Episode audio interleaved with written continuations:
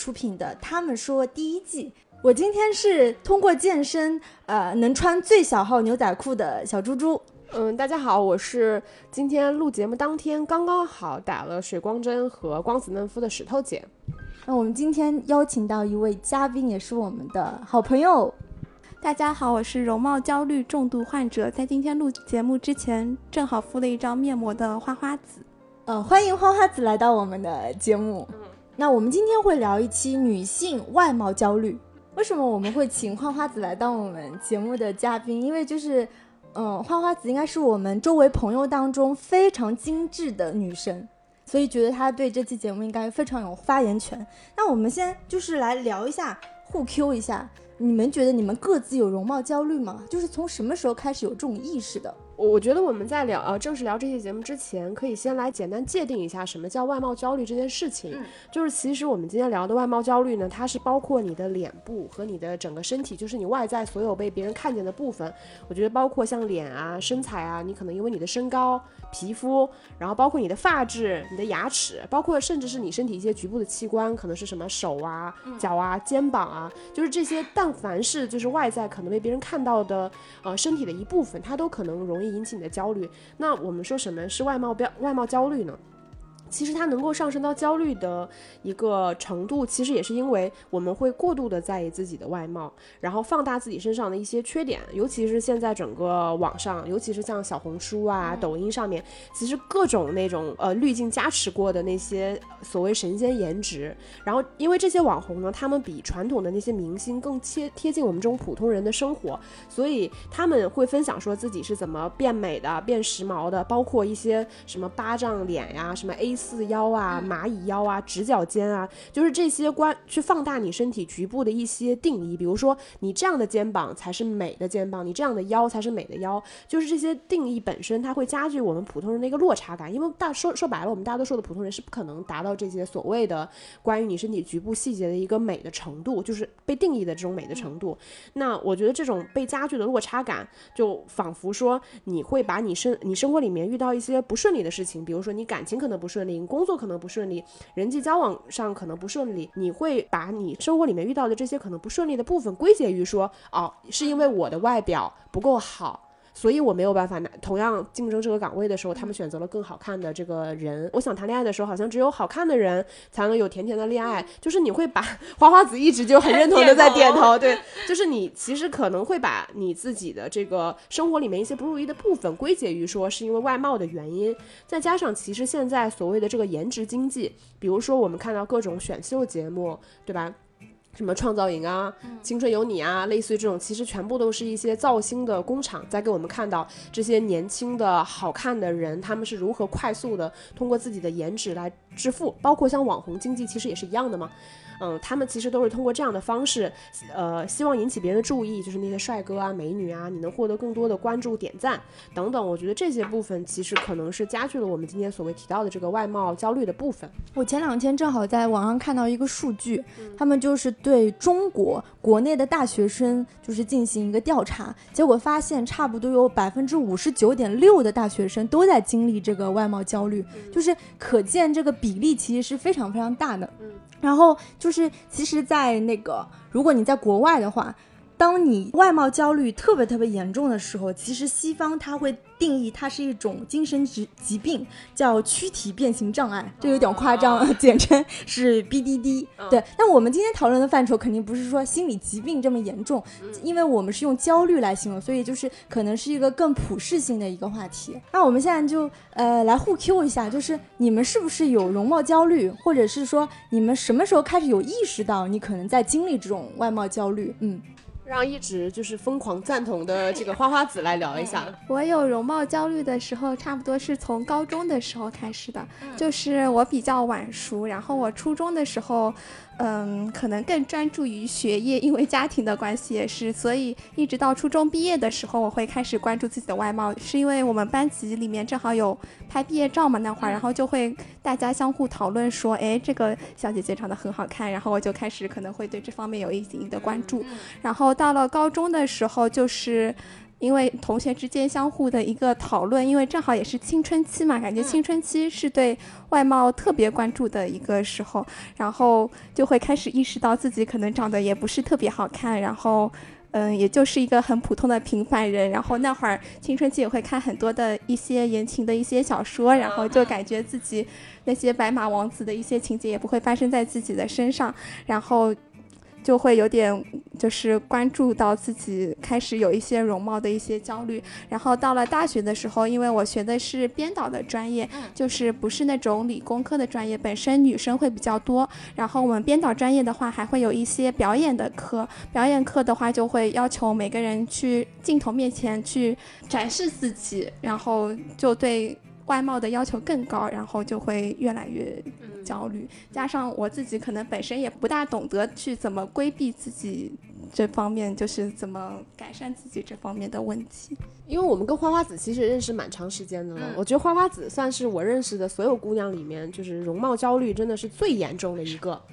对她，我也觉得，对她，她，她真的是一个非常典型的，就是会过度去放大自己外貌对自己生活影响的这么一个人。而且她也是我认识的人里面，真的是这几年间就一直不间断的想要去改变自己外在的这么一个姑娘。对，这个确实是我，我觉得就是我，我可能有容貌焦虑是最近的事情。就我好像就是成长过程中，什么初中、高中，我觉得青春期的时候，其实女生是开始有一些呃身体性别上的这个启蒙意识，就是你可能关于你身材上的变化、身体上的一些变化，其实可能确实有，但是我好像没有什么特别多的感觉，因为我我原来就是呃青春期的时候一直长痘。最开始额头长痘，后来有下巴也有长痘痘，嗯，而且不间断的。我感觉好像大学到大学毕业了，其实我有一直在长痘，但我都觉得无所谓，就我也不太 care 是我长痘痘。别人可能会说，哎，你看你满脸痘痘，那我也没有什么特别多的感觉，就觉得我要什么画个粉底遮一下呀，或者是我长痘痘了就特别不好看呀。我我觉得几乎对我没有什么影响。就我长痘痘阶段，我就是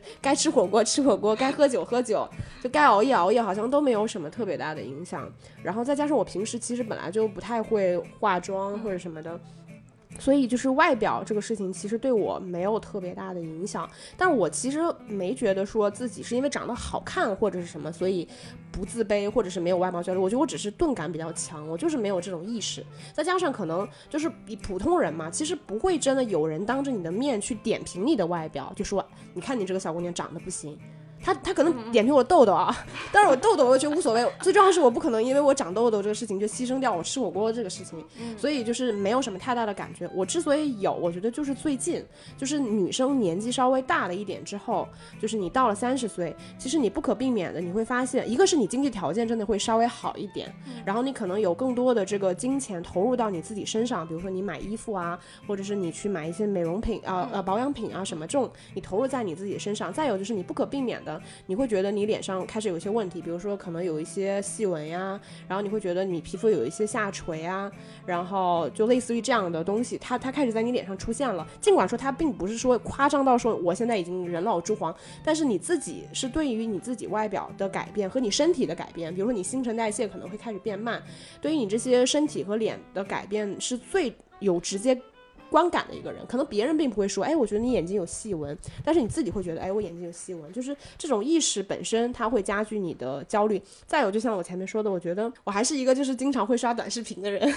我觉得就短视频上那些比较快消的，就是网红的，就是那些东西，我觉得对我来说，它多多少少真的会有一点影响。比如说像我现在身边周围，可能跟我同龄的人，或者是年纪比我小的人，可能是偏多的。那你。比如说你去逛街也好，你去什么淮海路啊、新天地啊，那真的是年轻漂亮的小姑娘一大把。嗯，就是你不是说我一定要比她强，而是说你看到她的瞬间，你会有点羡慕，因为其实你已经意识到你在走下坡路了，但是还有那么多年轻漂亮的小姑娘，她们在向上发展。这个就是我觉得变相其实也会加加重我一点点的容貌焦虑。嗯，我觉得这个是这个部分是有的。所以你还是因为在。可能青春期的时候特别的自信，所以对容貌焦虑这部分比较的少嘛。但你现在也很自信，我我觉得不是，我觉得容貌焦虑跟自卑是两件事情。对，就是你青春期成长的过程中，你难免会因为自己身体的一些缺陷，或者是一些变化而自卑。比如说我在青春期发育的时候，我其实因为我身体的发育是有过自卑的，因为你的同学或者尤其是男生，他难免更容易，因为他也在青春期，他难免更容易意识到你自女生身体的变化，跟他可能无所顾忌的去讨论一些女生身体的变化，包括其实我我我忘了我以前节目有没有说过，我记得我初中的时候跟我很好的朋友一块儿就是上学的路上，当时也没有什么意识嘛，我就穿了个就是那种无袖的衣服，然后他当时就跟我说，哎，你胳膊有点粗，其实他真的只是无心这么一句话，这个真的。导致我后面十几年的时间，我都没有再穿过无袖的衣服。你看，你也认识我很久，我应该几乎就没有穿过无袖的衣服。我可能只有出国玩的时候，我可能才会穿。就这些部分，它会影响你的自卑，就会让你自卑，你就会意识到你自己身体并不是那么完美的。我觉得这个部分有，但是这些东西其实它跟你的生活是并存的，它并不会说哦，因为我胳膊粗我就容貌焦虑。你只是因为我胳膊粗，我我知道我就不再去穿一些无袖的衣服。它确实对你有影响，但它不会造成你的焦虑。我觉得这个还是两个东西的。我跟花花子一样，也是差不多高中的时候就开始意识到有这个好早啊容貌焦虑。因因为我感觉我虽然从小就算是比较爱美的小姑娘啊，尤其是就是可能你像小学、初中，大家都忙于学业，或者是你还没有这种意识的时候，可能因为我家里我妈妈会给我。打扮的很好看，我会穿特别好看的衣服，就是但是就是被洋娃娃一样被打扮。但是真正我自己有意识，我觉得应该是高中的时候，就是你开始意识到，就是我是从高中开始留刘海的，因为我是属于额头比较高的人，我以前不觉得难看，但我突然到高中的时候，我就觉得。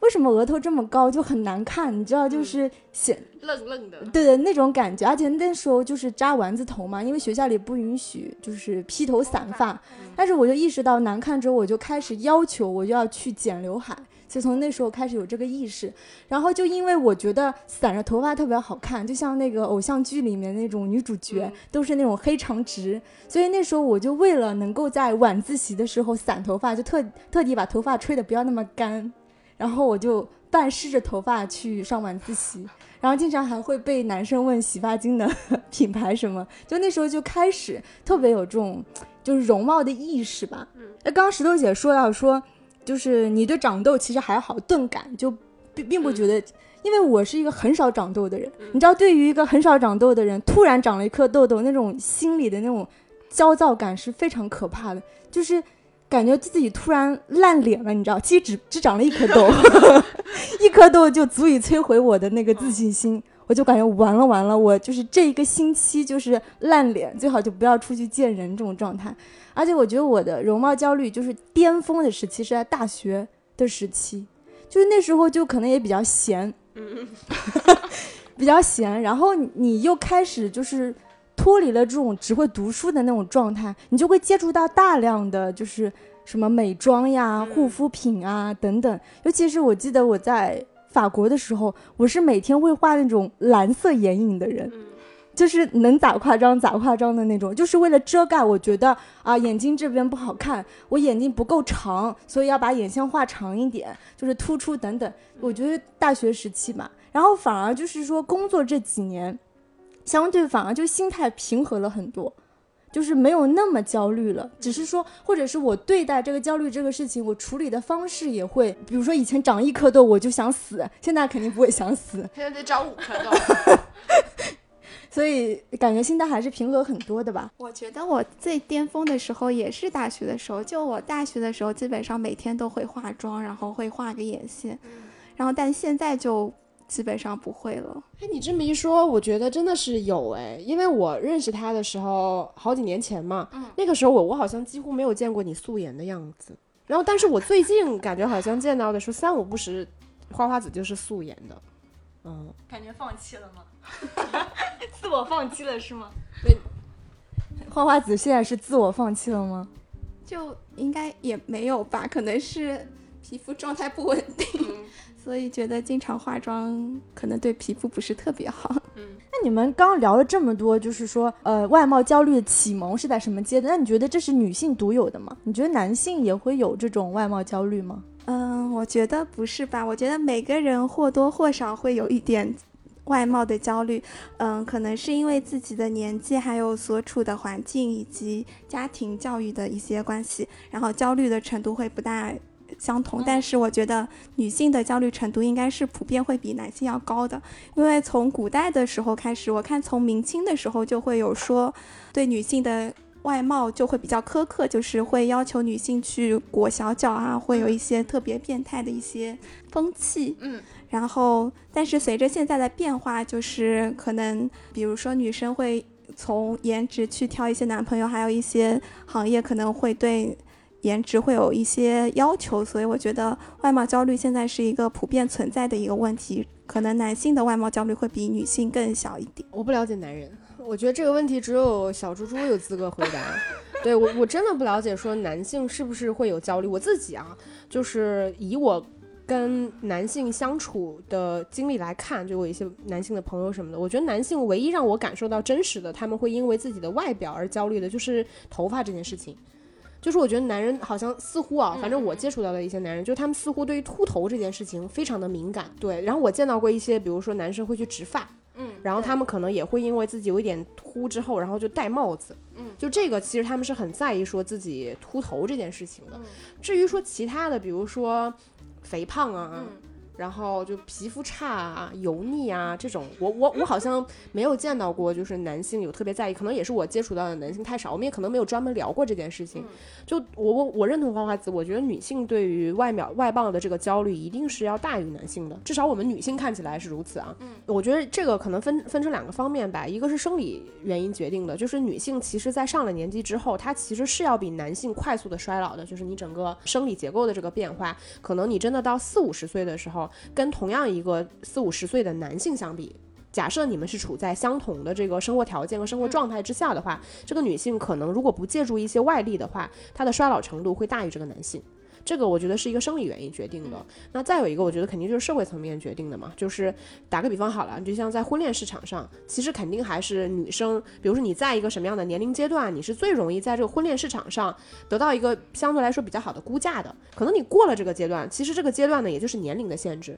这个年龄意味着什么？其实也就是意味着说，你女性的外表，你女性的生育能力在下降，所以你所在婚恋市场上你的价值估价在往下走。我觉得这个部分其实也会加剧女性的一个焦虑感吧。就这个可能来自于女性自身，也来自于这个社会，然后家庭。我觉得其实都有这些原因。我觉得说男性有没有焦虑，这真的是特别分人。有一部分男人他真的就是不修边幅。当然你说秃头，的确现在。因为现在整个社会的压力不只是男人秃头，其实很多女人都秃头，对吧？或者就是头发特别稀疏。但是我接触到很多就是男生，我觉得他们本身的关注点是没有在外貌这个方面的，所以他们自然也就没有什么外貌焦虑。就是现在不是说那个三十加的中年男人局，他们在聊什么？就是理财，嗯，买房子，买房子，你有没有上车，对吧？大家不太 care 说。啊，你今天穿的是阿迪的鞋还 是耐克的鞋？这个不在他们讨论的范围内。然后另外一圈男生呢，反而是比女生还要精致的，就是他们会跟女生一样，就是非常在意护肤、面膜等等。但是就是这类的男生，有的时候你跟他们聊这些护肤精，他们反而就是比你，就是比你更懂得怎么去维护自己的外貌啊等等。但是我会觉得，如果我我的伴侣也是这种超级。在意外貌或者有外貌焦虑的人，我就很不爽，因为我觉得他剥夺了我们女性的一部分乐趣。嗯嗯，这是，但是还再讲深入一点吧，就是说为什么男性相对来说没有那么有焦虑？我听过一个说法，就是精神分析学说当中说法，说是因为女性她青少年时期她就缺乏他我。所谓你知道，对男性来说，他的他我其实就是阴茎。嗯。对，所以就是因为女性她从小就缺乏他我之后，她就会更加自我。所以一般来说，我只是说大部分情况下，女性她生活的世界或者是，呃，她关注到的世界会更加自我，她会关注到更多自我。还有一个就是关于两性关系吧，就是爱情，我们叫什么主体和客体，它是一种两重性。但是往往在女性眼中，它的主体和客体最后融并为一条线，其实就是自恋。所以。我觉得这也是更能分析出为什么我们女性更容易在意这些。还有就是，如果你要一定去深挖，呃，不过我们后面会也会讲到一点点，就是女性主义的东西。大概简而言之，就是因为说实话，现在女性的地位在提高，或者是我们也在从事着跟男性一样，甚至是更有尊严的工作，发挥自己的价值的时候，但总体来说，就是我们生活的这个世界。它还是一个男性主导的世界，也就导致就是你在这个世界当中可涉足的东西非常少，那你自然也会回到自身，那你就肯定是更关注自己的外貌焦虑。嗯，其实这个让我想到，我们最开始为什么会想要聊这些话题，也是我们想到了一个场景。就是说，女人每天早上睁开眼睛，看着自己镜子里面，可能就会想的是：哎呀，我今天气色有点差。嗯。哎呀，说我的腰好像又粗了一点。嗯。这个衣服显得我整个皮肤好暗沉。就是女人在照镜子的时候，只有少部分的时间，你觉得我今天好美，我今天状态好好。大多数的时间，你是关注的是自己身体里面身体上的一些不足的部分。嗯。但是男性，就我们了解呢，也不是说百分之百男性啊，就是就大多数的男性，就我们了解，他可能照镜子就觉得老子太帅了。老子完美，就是他不会，就像我们女生看到路上看到一个漂亮的女生，你可能就觉得说。这个姑娘真好看，嗯，对吧？你可能注意到，啊，我也有这么好看就好了。啊，对，就是女生其实会去欣赏另外一个女性的好看，但是其实男性可能看到另外一些可能外表上很好的男性的时候，不足以引起他们的一种注意和或者是自卑，其实都不足以引起到他们的这个部分。再有，你刚才提到说男性就是三十加的男性，可能聊的更多是一些社会层面，就关于成功成功的定义的一些话题嘛，对吧？理财啊，什么房产呀，汽车呀。但是我现在想，有一些年轻的男生，比如说可能是刚刚上大学的男生，他们可能也会在意自己的外表，但他那种在意外表呢，可能并不是说像呃很注意自己护肤啊这种类型，他可能是很喜欢买球鞋啊，然后穿的可能也很帅气啊，就是他们可能更早的有意识把钱花在自己身上，去投资一些自己关于外表的部分。嗯，对我觉得这个可能也是现在整个的一个变化，再加上其实你说焦虑这个东西。我现在觉得整体焦虑感不只是容貌焦虑，它其实已经越来越年轻化了。嗯，就越来越多的年轻人从很早的时候就已经开始有这种所谓外外表上的这种焦虑感。嗯，那我正好还想到一个问题问你们俩，就是你们觉得你们各自的容貌焦虑是来源于哪里？我觉得我的容貌焦虑、外貌焦虑其实最多的是来自于我自己年纪。就是来自于我前面有聊到过吗？就是你自己感受得到你自己身体的变化，嗯，皮肤的变化，我觉得这些部分它不可避免的带给了我一定的焦虑，但我觉得还好，说实话，嗯，我觉得我主要就是来自于我的五官啊，我就觉得我脸也不是很好看，眼睛也不是很大，鼻子也很塌，就不是那种就是大众眼里的那种，就是脸小、皮肤白、鼻子高挺的那种。网红的那种脸，所以上镜可能也不是很好看，所以我会从小就开始焦虑，不是说可能像石头姐这样子，可能因为年纪上去了，所以最近会有焦虑的情况。我是因为我五官的关系，所以我可能加上那会儿青春期的时候，同学之间会对大家的外貌会有一点的议论，然后我可能也会受到一点波及，所以我就会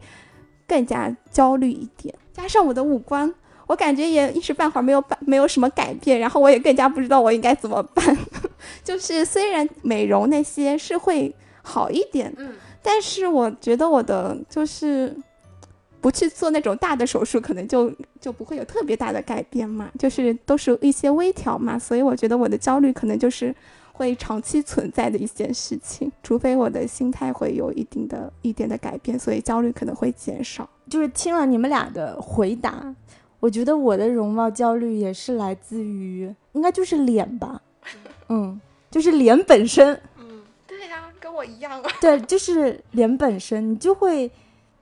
你就会觉得不好。就是我每天起来照镜子，我跟石头姐刚刚说的一模一样，就是我只能看到我不好的地方，比如说气色差，或者说，哎，感觉眼睛肿，对，眼眼睛肿。就然后立马就开始自我批评，肯定是因为昨天晚上喝水喝多了，所以眼睛才肿了，或者是肯定因为最近就是吃太多上火的了，所以就开始冒痘，就类似于就是我会进入一种自我审视的状态。那也正好总结一下，我就发现我们刚刚讨论的点，其实都是说，其实女性的容貌焦虑，它更多的是来源于对自己的审视和对于同为女性的审视。一般来说，我们不仅是评论自己，我们也会评论其他女生。但是你非常少能听到一些男生，当然也有，不是说男生不评论女生，只是说这个不是他们日常讨论的一些东西。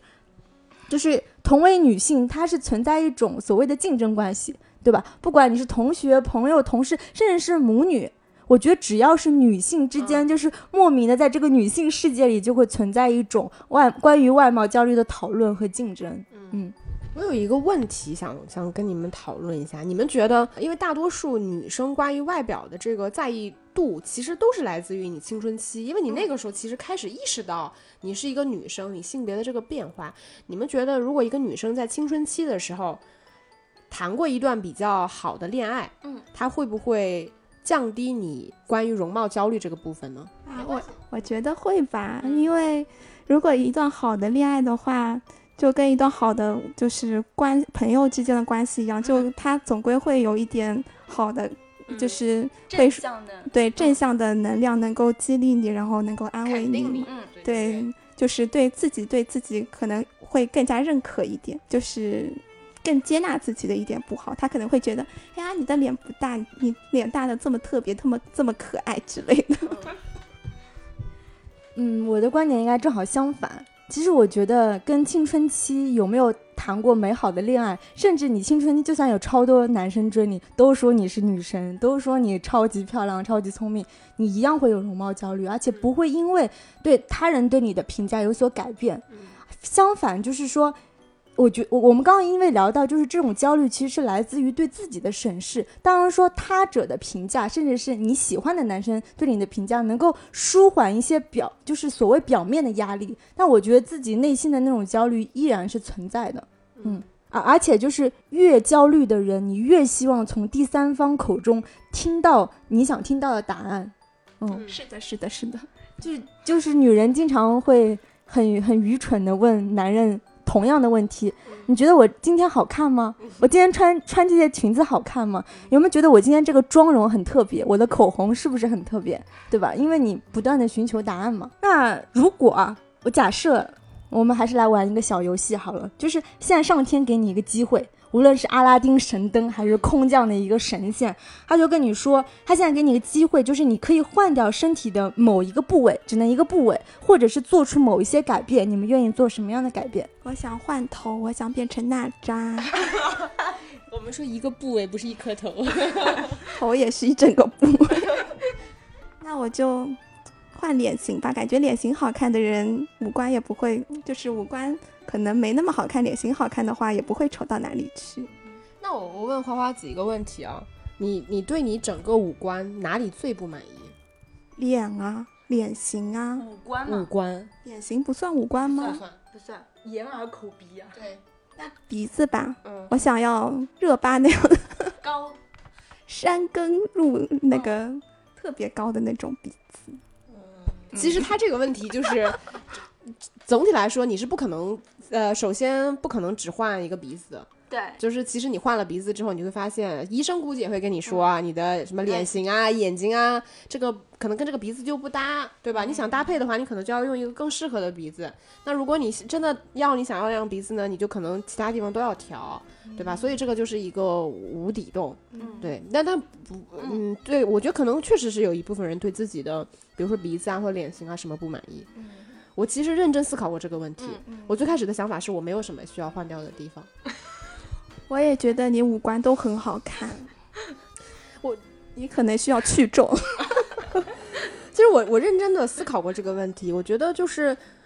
我因为我就是一个普通人，就是我没有什么巨大的身体缺陷，嗯，然后你说再加上这些都是父母给的。就我可以努力的让它变得好一点，就比如像你说去皱，对吧？类似于像这种，但是你说换掉它，我确实觉得没有什么特别换，因为我没有什么觉得说一定要长成什么样，因为我也知道不可能。但我后来仔细想了想，我觉得如果一定要换掉一个的话，我觉得可以换一下牙齿。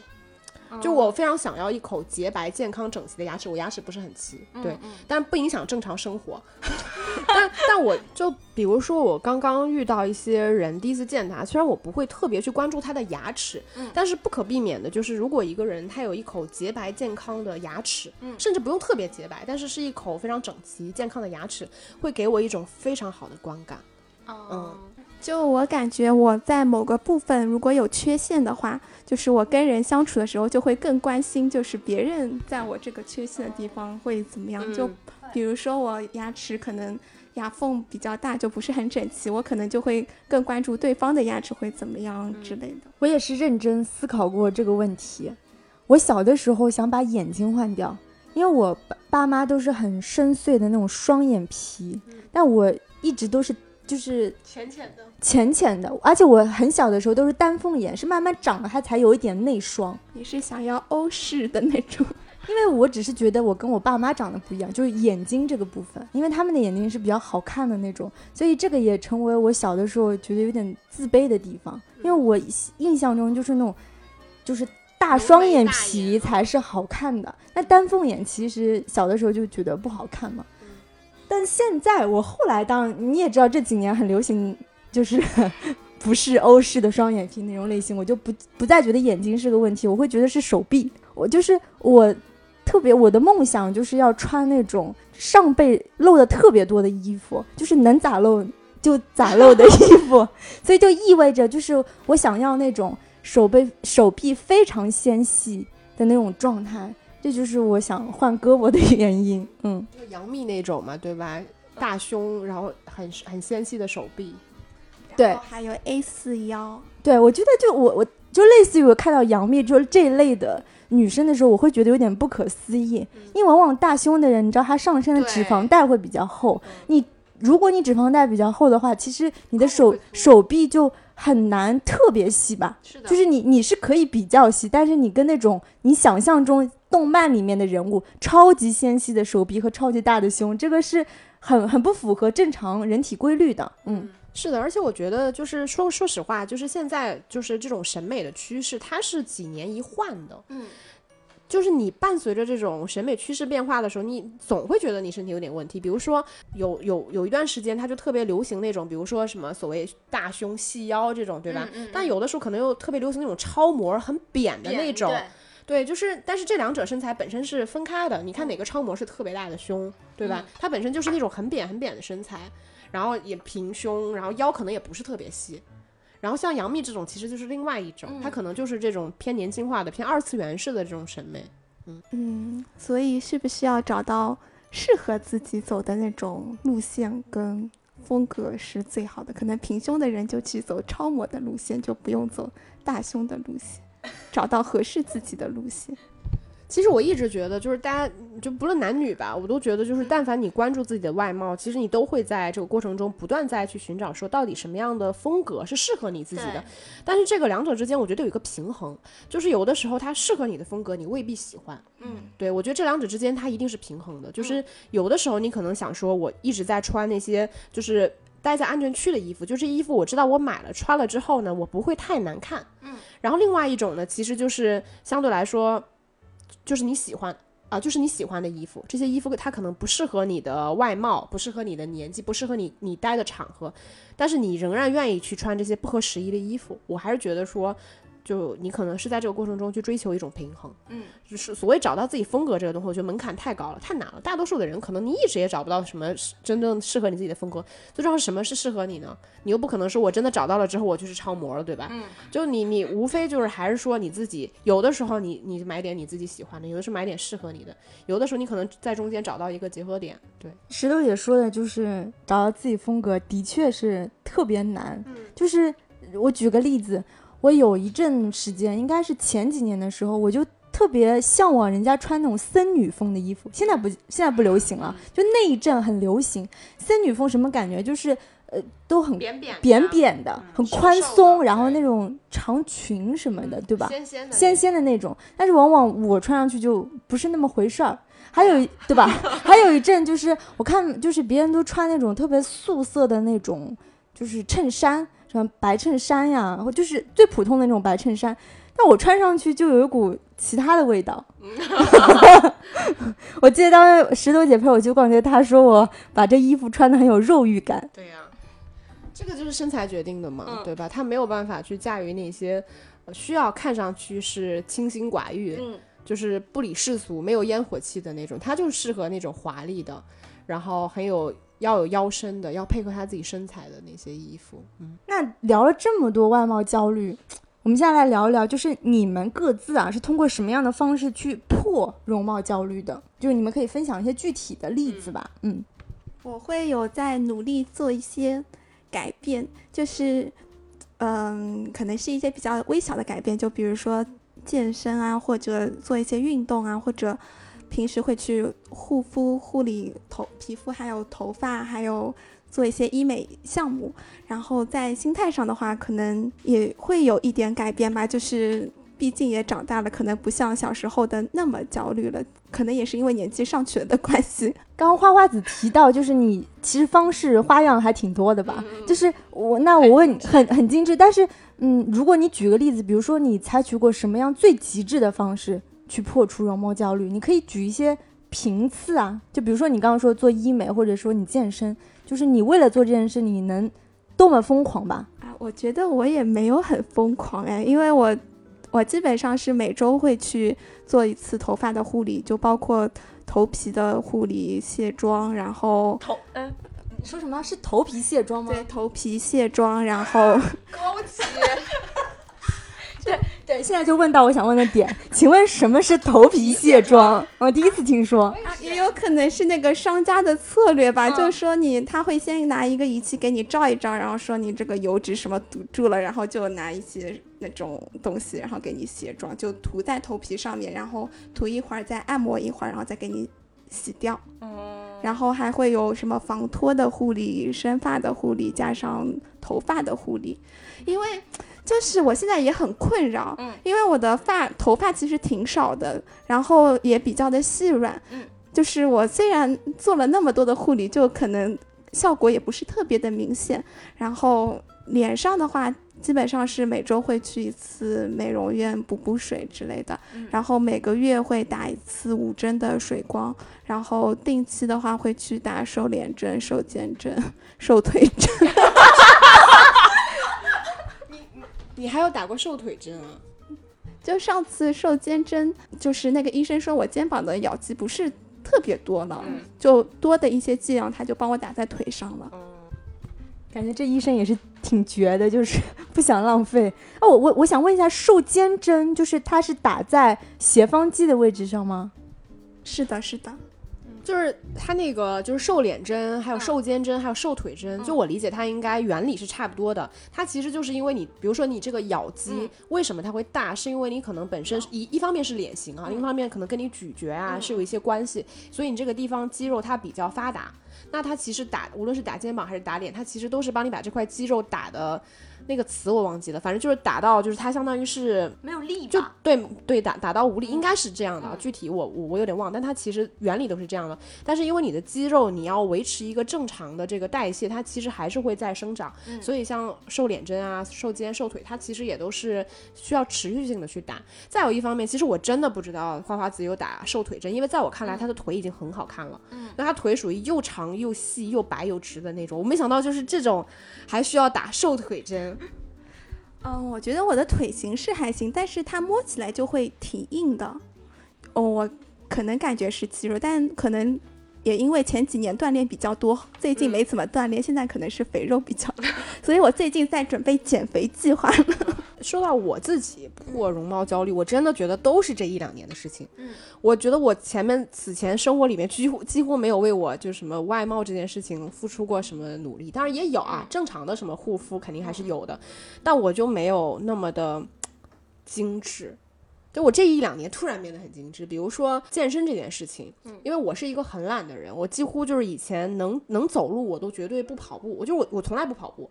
然后能走路。我绝对不用骑车的，就是几乎不用产生任何运动的那种。但是我是从去年七月份开始，哦，其实从六月份开始，就是那段时间是在工作的间歇阶段，然后我开始去健身。我最开始其实是很没信心的，因为我是一个非常不喜欢运动、不喜欢出汗、不喜欢累的人。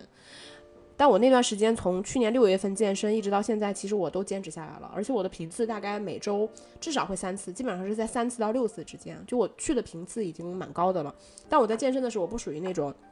非常就是强投入的那种，因为我并没有非常强的目标，就比如说瘦这件事情，我是是追求瘦，但是对我来说，我并我今天并不是两百斤，嗯，就我需要快速的通过就是减肥这件事情，让我身体恢复到一个比较健康的状况，就我不属于那种范畴，就所以我健身的时候，我觉得我没有特别强的目的性，但我就是呃，可能在这个过程中，我发现健身这件事情能出一点汗，尤其是它非常解压。然后，所以我就去健身了。然后我觉得健身，说实话，当你自己感知到你身体变化的时候，它肯定不是说就是像什么小红书说的那种什么什么我练六个月，我这马甲线呀，我这这个这是翘臀呀，那那根本都是假的，那根本是不可能的。就是你健身这么长时间，你你能微乎其微的感受到你身体其实是有在发生变化。比如说你的腿围可能瘦那么一厘米，那都是你好几个月辛辛苦苦换来的，而且你换你付出的代价不仅仅是时间成本，然后包括金钱。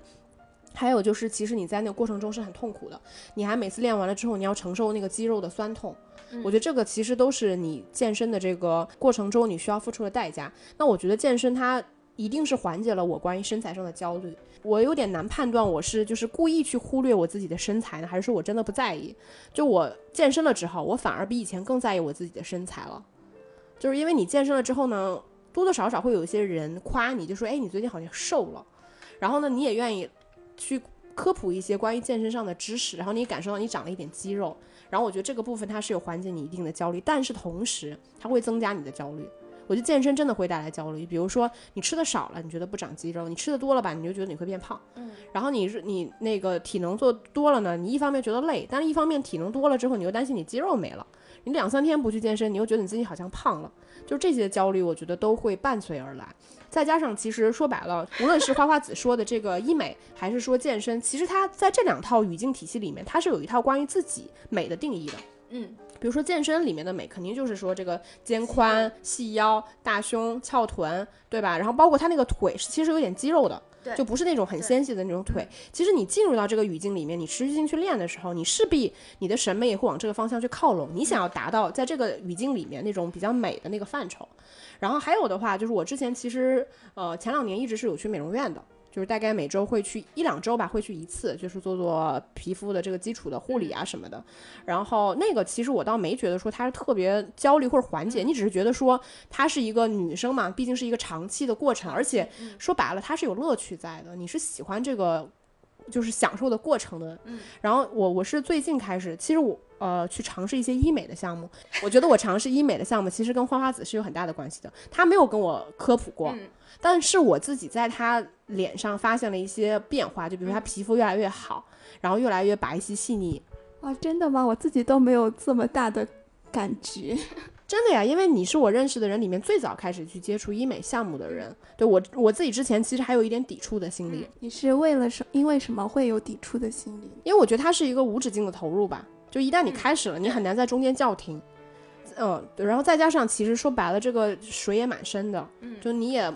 你进去了之后，你可能会走一些弯路，尤其是我觉得，再加上其实我现在接触下来，有一些网上会有一些夸大，比如说，如果我们去像我我自己有做的项目，那个呃光子嫩肤，它其实是目前最成熟的一种医美项目，是最入门、最基础的，它其实就是光照，嗯，就只是不同波段的这个光照打在你的脸上，它几乎没有什么危险性，就可能进入中国已经二十年了，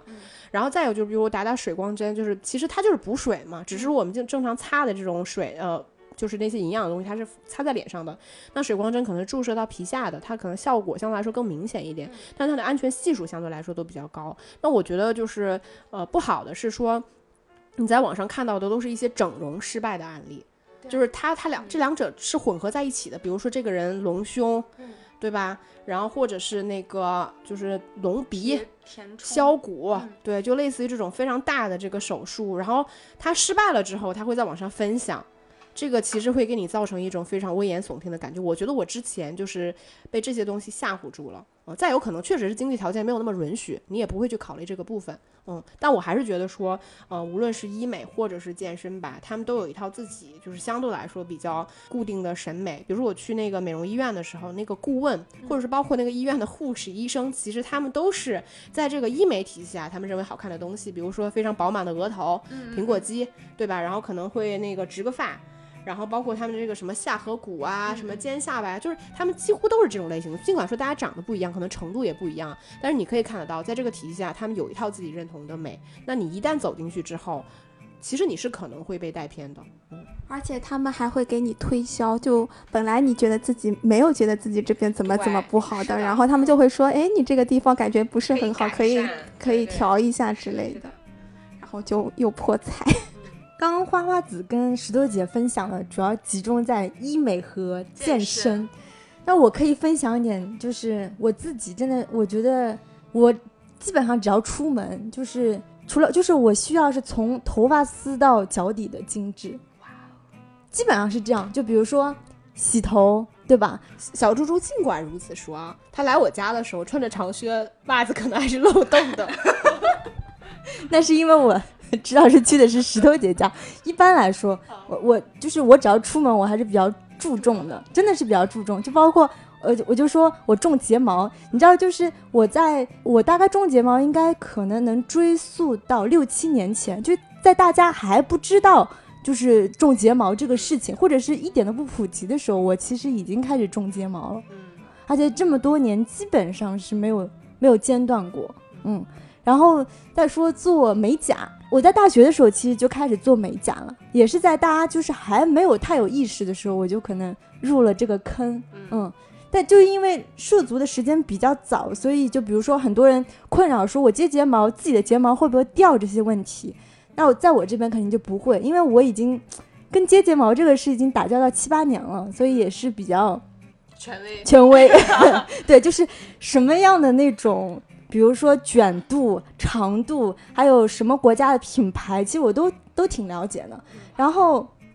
再说到那个护肤，因为我可能是受我妈妈的影响，我基本上就是初高中的时候，我其实用的护肤品就已经很好了。然后到大学的时候，我基本上就是说像什么防晒呀、就是什么涂眼霜啊，就这种很意识，意识，其实我很早就有了，就是也是受我妈妈的影响，而且你知道我我刚刚不是说我大学的时候容貌焦虑很严重嘛，我是连出门头发都要涂头发防晒霜的人，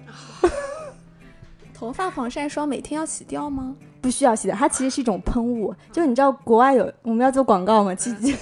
就有一个牌子叫 Aveda，它其实是一个就是专门就是美国的比较什么，就是它其实是个护发品牌，就是洗发精、沐浴露这些东西，但它其实有出一个头发防晒，它其实相当于是一种喷雾嘛，就是你出门前它有一个 SPF 多少的，我也不知道是真还是假，反正我当时就这么做。就是，而且我涂防晒这个事情，我是到就是我脸部有自己脸部的防晒，脖子有专门适合脖子的防晒，身体有适合身体的防晒，然后还如果我出门时间超过四个小时，还要专带防晒喷雾和镇定喷雾。你知道，就是你能想象。所以什么是镇定喷雾啊？镇定喷雾啊，就是军训的时候，大家都军训过吧？就是我大一军训的时候，我同学对我这些装备就是 表示震惊，因为我只要一休息，我就开始先涂那个镇定的喷雾，喷完之后，等肌肤冷却之后，我就开始再补涂防晒霜。我我每次都是这样。所以导致大家都是在军训之后，就是各种晒的不行的时候，我几乎就没没太黑，因为我实在是太注重防晒了。这也是导致我现在基本上都没有斑点这些东西，就是皮肤状态还是比较稳定。我觉得是因为我意识比较早吧，嗯。而且小猪猪之前给我传递过一个观念，就是他其实很爱做头发，他跟你差不多，嗯，他几乎一两个月就要去剪呀、染啊、烫啊，嗯他几乎是不间断的。因为我是一个很讨厌去理发店的人，我我这我是这两年因为有一点白头发，我才开始去那个理发店去染头发。但我之前几乎好几年，我可能一两年都不去一次理发店。但是他跟我说，他说他觉得去理发店换一个发型，换一个发色，他心情会好。对，嗯，我挺赞同的，但是换就是换发型、发色，的确我觉得是会对心情会就是更好一点。就比如说谁是就是可能失恋的时候或者心情不好的时候，就想去理发店从头来过。但是因为我头发条件本身不是特别好，所以不是会允许我去经常去染它或者去烫它，所以我平时的话我会做护理做的更多一点。就折腾的话可能会更少一点。就关于做头发，刚刚石头姐 Q 到，我是经常折腾头发的人，并且我的发质各方面都还很好。虽然这个听上去很凡尔赛吧，而且我的发量是属于每个月我都要去削头发的人。哇哦，就是关于护理头发，我我也是有自己的，就是所谓的一套一套东西，但绝对不适用于其他的人。我就觉得大家自己找到适合自己发质的，比如说洗发水好了，找到适合自己头发的发型，然后护理方法，嗯，就你们活得都太精致了。嗯，因为我刚才一想，其实这么一算的话，其实我可能比较早的是，就这几年我特别爱买护肤品。就我可能当时还没有意识到焦虑哦，就是觉得有意思。就是我真的是一堆，就可能光化妆水，我就大概有四五种，然后呢精华五六七八种，然后那个面膜，就石头姐之前跟我说，如果你要祛痘的，她可以搞出一套祛痘的；如果要祛斑的，可以搞出一套祛斑的。对我就是呃什么面霜，我就有好几瓶，然后面膜真的是好几抽屉的那种，然后我我就是这种类型的，就是光眼膜我大概就有四五种。就是我会热衷于去囤这些东西，但我我当时当时没觉得是因为焦虑或者是什么的，我就是觉得有意思，而且就是便宜的贵的都有，就可能那段时间你看到了什么，觉得好像挺好的，想试一下什么什么。当然这个是一个错误的护肤观念，现在跟大家说，就不要这么搞。一个是浪费钱，另外一个其实那个护肤品它打开了之后，它的保质期其实没有你想象那么长，它是比较容易受这个外界环境污染啊什么的，对皮肤并没有那么好。而且很容易造成敏感肌，对，就是不是建议大家。但我我我这么一想，好像就是这个是我唯一一个还算得上是精致的方面了，就没有什么其他的了。再有就是刚才我们其实没有提到，我觉得还有一个就是我们在那个服装上吧，就是你买一些衣服、鞋子啊这些方面，其实我觉得也会有一个阶段性的变化。我觉得我现在花在就是衣服上的钱，其实要比我前两年要多，嗯，就可能是健身带来的，嗯，就我开始热衷于买健身服，买衣服真的是。我应该从上大学开始，我就特别舍得买衣服。我觉得买衣服可能是我比起护肤，比起其他，我觉得买衣服是我最大的一个投资。嗯，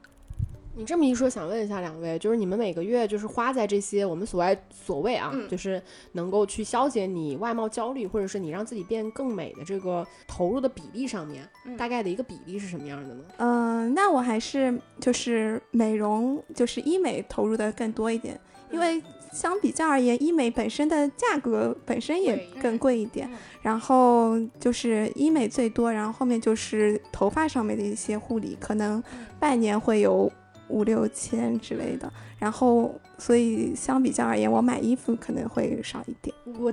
大概想一下这个比例，我可能在，就比如说美容可能只占到百分，就是关于脸吧，可能只占到百分之三四十，应该。百分之六十以上都是在衣服本身，嗯，就我说的衣服，可能还包括鞋子，嗯嗯，我好像比较平均，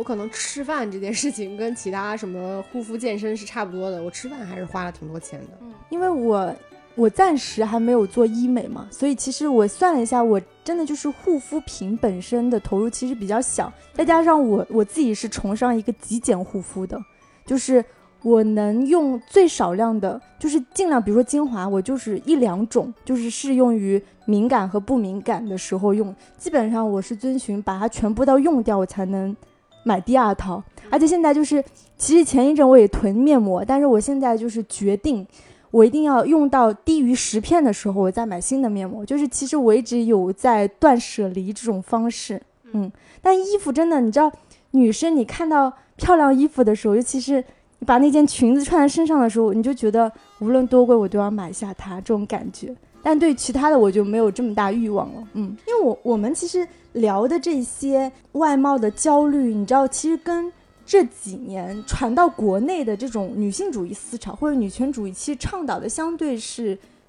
比较违背的。因为我们了解，比如说女权主义，它最早就是呃，女权主义比较盛行的时候，其实是。六七十年代的时候，在欧洲和美国，那时候女权主义者都穿什么？就是黑色的那个高领毛衣。那大家游行上街的时候，其实是相对比较去女性化的。一度就是你想象中的女权主义者，我一定是一个素面朝天，穿黑色高领毛衣，然后能够走在大街上游说各种就是女性的选举权、政治权利，甚至是家庭权利，甚至你的社会地位等等。但相反这几年，就是在国。内虽然大家也不断的就是你无论做什么事情，看个电影动不动就说物化女性等等，好像我们今天在聊的这个话题跟女性主义是相违背的。不知道你们怎么看这个事情？其实我我自己认为比较良性的一种所谓女权，它首先是一种女性对于自己身体的这个支配的自由，就是我的身体不能被外界所有人所剥夺。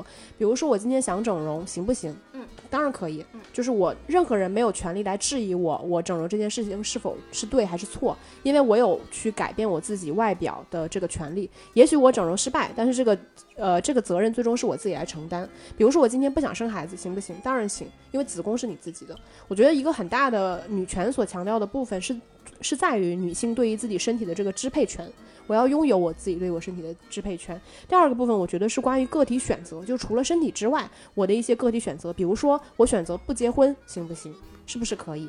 我选择喜欢女生，是不是可以？是可以，就是我的性取向什么都可以，就是这个是我个体选择的一个自由度，就是别人不能来干涉。我觉得第三个是，对于我们所谓说女性的美丑是否应该有一个统一的标准。首先，我觉得女呃相对合理的女权主义肯定不应该有。就是我们应该尊重的是每个女性，她有一套自己认为所有美的体系。比如说，我们今天认为，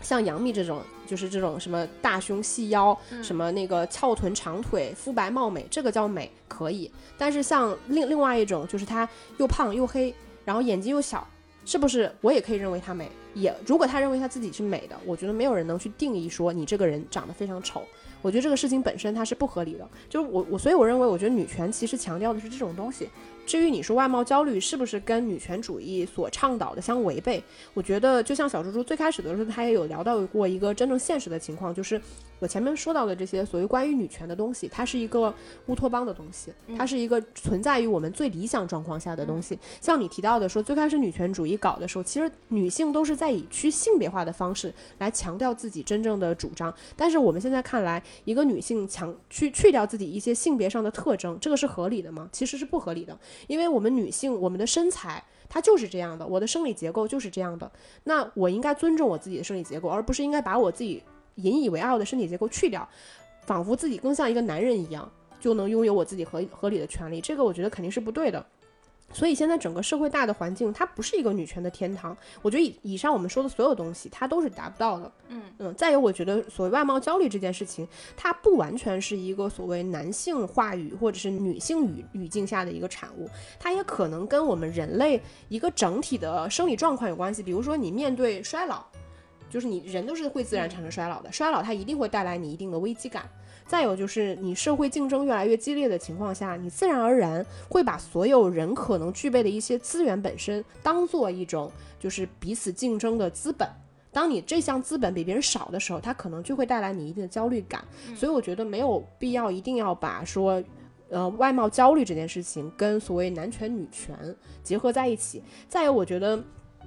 比如说长得丑，你觉得你焦虑，但是你赚钱少，你学历差，你没背景、没特长，包括你可能语言表达能力也差，或者是你比较不会处理人际关系，所有你身上的这些缺点，相对而言的缺点啊，因为你一定是有一个跟别人比较，你才会认为这个是你的缺点。那有这样一个比较的情况下，这些所有你认为你身上相比于一个特定对象而言。比较劣势的地方，它都可能给你带来焦虑。我觉得这个焦虑本身我们是不鼓励的，因为我一直觉得焦虑其实是一个没有什么用的东西。但是不可否认的是，就是你没有办法，就我们人没办法消解掉这些现实存在的焦虑，它是真的很难的。比如说，我知道我明天有一个很重要的工作，我今天晚上焦虑睡不着觉，我想着是，其实我焦虑没有没有任何必要。我为什么不好好睡一睡一觉，明天就是精神饱满的去面向这项工作呢？因为我又不可能晚上把这件事情处理掉，对吧？道理我们全都懂，但是你就能睡得着觉吗？不能。对我觉得这个就是一种我们人力无可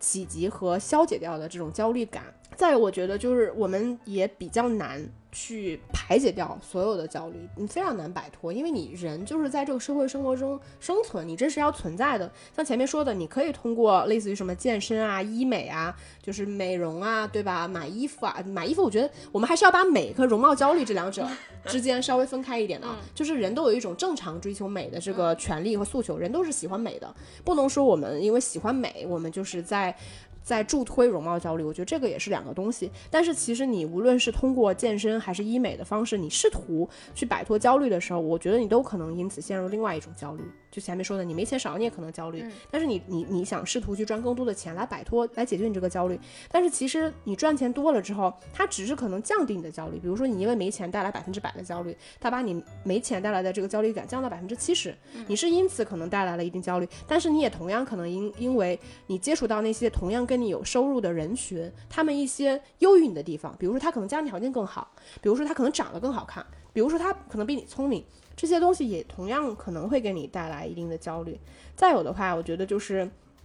今天我们在准备这个话题的时候，我就想到我们之前看的一部电影，就是朗霍朗霍华德的那个《美丽心灵》，它里面就是讲一个人格分裂的这个数学教授，他最后需要跟自己人格分裂出来的那些人物和平共处。其实我觉得就是容貌焦虑这个东西，可能是它是一个比较新鲜的话题，它会被我们现在。拿出来谈，但是其实其他的焦虑也是一样的。我觉得，与其你一定要试图去摆脱这些焦虑，我觉得不如去跟这些焦虑本身和平共处。对我觉得能找到一个相对来说比较舒服的方式，比如说你确实可能长得没有那么好看，你可以焦虑，但是我觉得你没有必要放大这个焦虑，你反而要强迫你自己试图去知道，没有人会把你长得好不好看这件事情。作为非常重要的一件事情，你或者这么理解吧，就是其实没有人会过多的关注你，除了你自己。对，所以你比如说你长得高矮胖瘦啊，美丑什么黑或者什么乱七八糟一切，别人可能确实会在某一个特定的时间节点去批评你，去点评你，这个会让你非常不爽，这个可能也会给你带来一定的打击。但是其实你要试图告诉自己说，这个东西它没有那么的重要，就是这些人。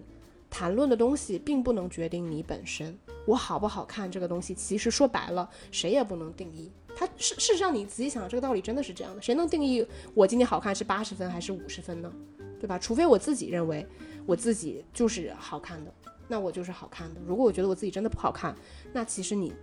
就是不好看的。就别人可能对你说的话，就会对你有更更直接的影响。嗯，我我反而觉得说，你自己去平衡这些。呃，所谓的焦虑，包括你对你你自己的认知本身，它要更强大一点，对，所以才会我我觉得才能够比较合理的去处理所谓说容貌焦虑，或者说女权主义下的这种容貌焦虑。我觉得女权其实它是一个，我我始终认为它是一个好的东西，但是就是它不能变成一个很狭隘的东西。就如果女性把什么东西都冠上女权这个东西。那我觉得这个东西就是索然无味的。没有人追求一件事情本身的时候，一定要给这个事情一个极致的答案。嗯，我觉得追逐这个事情的过程，其实你践行就已经很重要了。我觉得石头姐说的很对。我觉得我就是可能有点过度的看重，就是关注别人的看法了。就是包括，嗯，我因为容貌焦虑，所以产生的一些自卑感，然后因为自卑感，所以变成就是。可能会变成一个跟其他正常人相比会变得更加敏感的一个人，就包括你前面说的，你可能钝感比较强，所以可能外貌焦虑是最近才发生的事情。就是我因为从小就会有这种外貌焦虑，所以会变得更自卑，因为自卑所以变得敏感，因为敏感变成一个可能会是一个讨好型的一个人格。我觉得这些会对我就是整个的人格的形成都会有一定的影响。所以我感觉我现在仿佛处于一个恶性循环之中，我也不知道应该怎么去解决。其实我觉得我也是个讨好型的人格。是的呀，我觉得就是怎么说呢？因为花袜子我们认识很长时间了，我觉得他他有的时候他是一个非常在人群中会在意别人感受的人。我我固然觉得说在人际交往过程中，一个能够呃比较有同理心、比较关注朋友感受的人，他一定是一个好的东西，证明他是一个相对来说比较善良的人。对，但是我还是觉得说他要有一个度。如果你因为过度的去关注别人的感受而让自己觉得很难受，这个一定不是一件好的事情。嗯，然后花花子不是有提到那个恶性循环吗？嗯，其实这一点我是赞同的，就是说，因为你太在意容貌的话，你必然重你的心理焦虑就是可能像我节目开始的时候说，已经比如说再严重点，可能到那个躯体变形障碍，其实这是一种心理疾病了。嗯，那。哦，我想花花子，我不是在 危言耸听，是真的有可能，因为这个是其实是强迫症的一种嘛。就是你过度在意这个东西的时候，它一定会对你的其他的心理健康造成一定的危险。哦，然后我突然想起来一件事情，就是像我们前面聊到过，你去消解你自己的焦虑感的时候，我们不一定说是容貌焦虑，各种焦虑感。其实我始终觉得，你消除所有的焦虑感，都有一套相对来说共通的方法。不是说你身材不好，你就一定要去健身；不是说你皮肤不好，你就一定要去做医美。我觉得这些东西它是对症下药，它是能够缓解你的焦虑，没错。但我始终觉得人。呃，是一个综合的个体，就是你对于你自己的评价跟外界对你的评价，其实它本身是一个综合的。比如说，如果我我我身材可能不好，然后我可能就是长得也不是很好看，但是我可能是一个特别能说会道的人，对吧？我可能就是会很容易注意到别人的情绪变化呀，然后我特别长袖善舞啊，就我交际上的能力，他可能就会弥补别人对我外表的这个注意，或者是说我是一个看过很多书的人，或者说我特别喜欢弹吉他，那我就弹了好多年的吉他。我觉得所有就是你喜欢的东西，你去往你喜欢的那个真心啊，你真心喜欢那个东西上面去发展，你投入更多的时间在那件事情上面，其实你反而更容易肯定自己，因为你知道你自己在做的事情有价值，然后你在这些方面也有一定的建树。当然不是说你弹吉他你就要成为职业吉他手，而是说你在这些方面有一定你自己认为高于绝大多数人的时候，你反而更容易建立自信心。我觉得自信心这个东西它也是一个比较综合的东西，每个人我觉得是打包的。就是你可能有一部分因为容貌产生的焦虑，有可能因为身高产生的焦虑，可能因为学业产生的焦虑，就是各种焦虑感它组合在一起。但是其实信心它也是一个综合的东西，你的信心足够大的时候，其实它会不同程度的消解你在各个方面的焦虑。因为比如说我可能长得不好看，但是我觉得这事情就没有那么重要，因为我吉他弹得好呀，对吧？就是类似于这样的情绪。我们在这里面说到的女权，女权是从西方来的嘛，但是不知道为什么到到中国以后，它就变得特别的。变形，就是前一阵在 Twitter 上大家疯传的一张照片，是在美国的很多街道的那个广告牌上，现在都贴上了一个非常肥胖的，而且是黑人女性的一个形象。那大家就开始议论说，像现在美国走上了另外一种极端，极端就是 ZZZQ 嘛。所以就是什么样的女性现在在被推崇呢？黑人女性肥胖的，就是跟传统意义上的金发碧眼的那种美女是不一样。他们现在在推崇另外一种，他们觉得这这是女权，但这个也是矫枉过正了。但在国内就是变形到一种阶段。我觉得国内现在有另外一个特别不好的地方，我觉得它是在强调一种所谓性别的倾轧。嗯，就是他在强调女权的时候，其实他在打压男性。就是他一定要强调，比如说你男性一定要给女生开门，你才是代表你尊重女性。比如说你觉得女生在家说我夸我老婆做饭好吃，这个说你物化女性。你说我我老婆就是特别不爱花钱买护肤品，他觉得你在物化女性。就是就是我觉得他国内反而就是有一种在走向性别对立的方式，就是他以非常粗暴的方式在在传递一种所谓女权的东西。就像很多抖音短视频上，你经常能看到一种桥段，就是男的在家就是做饭、打扫卫生，还要被老婆骂的那种搞笑的桥段。现在国内就是像石头姐说，走向一种性别对立。嗯，好像你现在哪怕真实的情况是，大部分女性还是在家里做家务、打扫卫生，但这个东西是不能被摆在明面上的。一旦你去拍一个女人在家，打扫卫生、做饭的视频底下一一定是狂很多很多人在骂，我觉得就是国内已经非常非常变形了。那再聊回就是说关于容貌焦虑这个事情，刚刚也因为也听花花子聊了很多，就是他因为容貌焦虑，其实对他的一些人际交往，甚至是两性关系等等，去造成了一些一些困扰。其实很多男性他本身是没有容貌焦虑的，也因此其实他并不会太关注。就是外貌这个事情，作为一个择偶标准，真的不太会。当然，就是你说美女有一定的优势，这个所有人都承认。但是这个真的不是一个决定性的因素。所以我觉得我们能做的，除非你说啊，当然说你决定你去什么整个容、改一个五官，就是只要你能够承担你做下这个决定所背负的后果，我觉得都可以。因为我们其实讲很多所谓的焦虑，容貌焦虑。什么？比如说你的职业焦虑等等，它都属属于一种生存焦虑。为什么现在大家都在谈生存焦虑？其实生存焦虑背后的本质是因为自由选择，是因为我们现在拥有的自由选择太多了。那你每个选择，你做了这个选择，你就要承担这个选择带来的后果，所以因为这个后果才带来的焦虑。所以我觉得这个其实是很呃相辅相成的一个东西嘛。所以既然我们现在有这么多手段可以变美，一方面带来焦虑，一方面我们有更多选择的权利，我觉得就是可能就是找到一个平衡点吧。嗯而且我真的觉得这些容貌焦虑的背后啊，就是有一部分肯定不好，但我觉得对于像我们这样的女生来说，你不可否认的就是你在消解你焦虑的时候，其实你是你是快乐的。嗯，我我真的觉得是快乐的。比如说我去打一个什么光子嫩肤这种，它一光打在脸上，它其实会有刺痛感的。就是你，你但是你想到说，哎，我好像打完了之后我就能变美，就是那过程的痛苦，你都觉得，哎呀，有点享受。我我我反正是觉得，就是所谓容貌焦虑的背后，它其实有一个就是女性本来她就是爱美的。我今天就算不焦虑，我打个比方，今天我们真的是一个女权的乌托邦。嗯，我们说女性无论是对于身体、对于美的定义，它全部都有充分的自由度的情况下，女人就不再追求美了吗？当然不是，女人还是会追求美。所以女人追求美的方式还是有那么多的选择，比如说医美还是在。只是说女人有可以做可以不做，但是我们不能你你不能去 diss 这个人，他做的是对还是不对？我觉我觉得这个才是一个比较合理的状况。我最近给自己定了很多小目标，嗯，一方面就是也是想减肥嘛，但是我觉得我这个人就是意志力比较薄弱。像前面石头姐说的，就是你可以每每周定期去三到六次健身房，虽然你之前面说你比较懒，但是你还是依然坚持了半年多，每每天去三到六次健身房。但是对我来说，我可能就会坚持不下去。我觉得本身可能行动力也比较差，也是我比较难改变的一个原因。